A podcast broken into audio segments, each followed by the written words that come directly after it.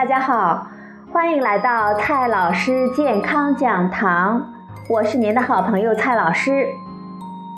今天呢，蔡老师继续和大家讲营养、聊健康。今天我们聊的话题是牛奶中黄曲霉毒素超标的问题。最近。网络上出现了牛奶中黄曲霉毒素超标的炒作。其实呢，这是二零一一年的事件了。当时，国家质检总局发布公告，有两款牛奶中检出了超标的黄曲霉毒素 M 一，含量分别是每毫升零点九微克和每毫升一点二微克。而国家的标准是不超过每毫升零点五微克。黄曲霉毒素是我们众所周知的强致癌物。这件事儿呢，让许多人再一次对国产的牛奶极度的不满。虽然同时还公告了一百九十八款牛奶的检测合格，许多人呢还是再一次的高呼国产牛奶不能喝。无论如何，超标的就是不合格产品，监管部门需要采取措施，厂家呢需要承担责任。但是，这跟这些超标的牛奶有多大的致癌风险完全是两码事。黄曲霉毒素有各种类型，牛奶中的是 M 一，中国。美国、日本等国的限量标准是每毫升零点五微克，欧盟则是每毫升零点零五微克。M 一是各种黄曲霉的毒素中毒性比较弱的一种，比如粮食中最常见的是 B 一，毒性是 M 一的十倍。但是，粮食中黄曲霉毒素 B 一的含量。要远远的比牛奶中 M 一的要高。比如说，小麦和大豆及其制品中的限量是每克五微克，大米及其制品是每克十微克，而花生和玉米及其制品中则是每克二十微克。黄曲霉毒素 B 一的毒性远远比 M 一要高。按照常理呢，它的限量标准应该更低才对。然而，在我们每天都要大量食用的大米中，它的限量标准却是牛奶中 M 一标准的二十倍。说到这里呢，我们得从限量标准的制定来谈起。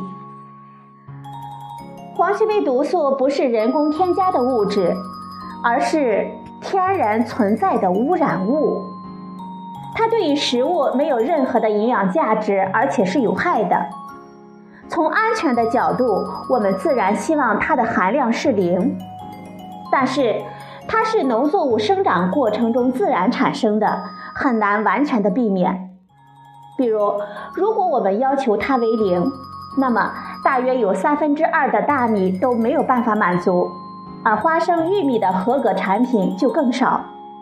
显然，这是我们全社会都无法承担的。对这样的有害物质，我们只能设定一个控制线，在这个控制线下，所含的毒素带来的健康风险就足够的小，但是无法是零。同时，控制到这个标准需要的生产成本，社会呢也可以接受。食物中的黄曲霉毒素。最主要的危害是增加我们肝癌的风险。在各种黄曲霉毒素中，B 一的致癌性是最强的。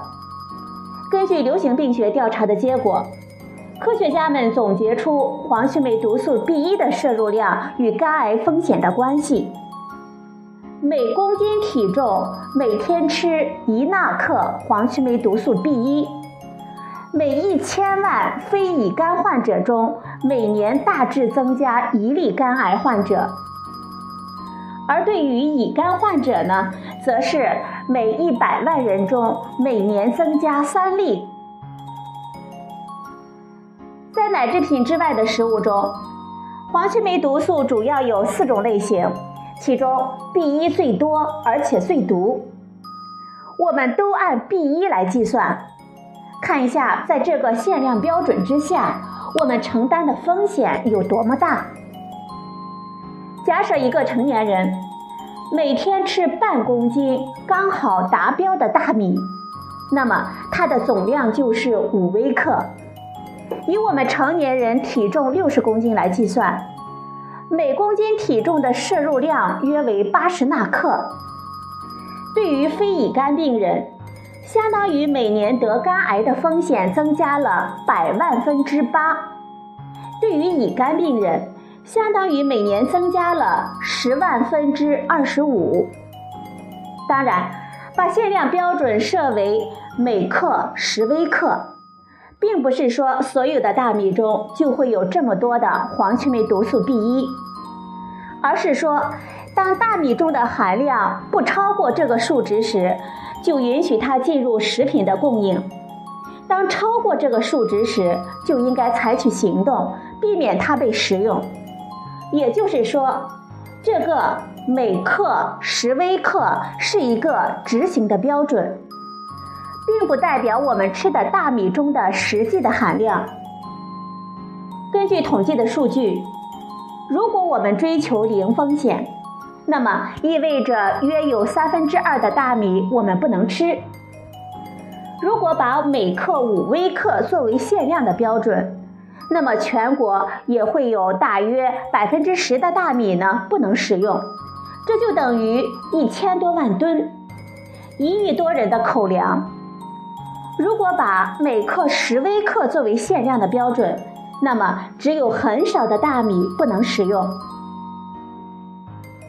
虽然人命大于天，但是没有粮食吃饿死和得癌症病死的人命。是一样宝贵的，在有足够的大米吃和尽量减少致癌风险之间，我们只能寻求一个损失最小的权衡。把大米中黄曲霉毒素 B 一的限量从每克五微克放宽到每克十微克，可以增加百分之十的大米的供应，而代价则是。每百万人中约增加一例的肝癌患者，这相当于全国要增加一千多肝癌患者。但结果呢是增加了一亿多人的口粮，至少在目前，这个权衡是合理的。同样的道理，要把玉米和花生中的黄曲霉毒素控制到跟大米一样。需要的成本依然过于高昂，所以呢，最后选定了每克二十微克，而要把小麦和大豆中的量限制到更低的每克五微克，增加的成本我们就可以接受。再来看一下牛奶，其中的黄曲霉毒素 M 一是因为奶牛吃了黄曲霉毒素过高的饲料。经过代谢转化而进入牛奶中的，我们可以通过监控饲料的品质，就可以避免这种情况的出现。每毫升零点五微克的标准是很不需要太多的成本就可以实现的标准。换句话说，它的标准低，不是因为超过它之后带来的风险大。而是因为实现它所需要的代价很低。好了，朋友们，今天的节目呢就到这里，谢谢您的收听，我们明天再会。